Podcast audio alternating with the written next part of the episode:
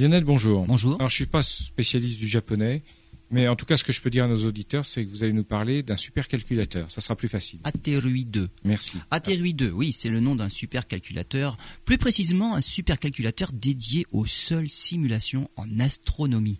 C'est un supercalculateur japonais qui renferme pas moins de 40 000 cœurs. En puissance intrinsèque, il se place seulement à la 83e position dans le classement des supercalculateurs. Mais Aterui 2 est entièrement dédié à l'astronomie. Et déjà, 150 équipes se sont positionnées pour l'utiliser. Pour atteindre une telle puissance, chaque processeur dispose de plus de 27 mégaoctets de mémoire cache pour une capacité de calcul de 3 millions de milliards d'opérations par seconde. Avec une telle vitesse de calcul, l'ordinateur est équipé d'une mémoire phénoménale, 385 téraoctets. Ce supercalculateur, trois fois plus puissant que son prédécesseur en fait. Avec la version précédente, Aterui 1, il fallait se contenter de traiter des groupes d'étoiles comme une seule entité. Avec cette version 2, les astronomes ont la possibilité de modéliser une galaxie entière composée de 100 milliards d'étoiles, ou bien de simuler les interactions précises de 1 milliard d'étoiles entre elles.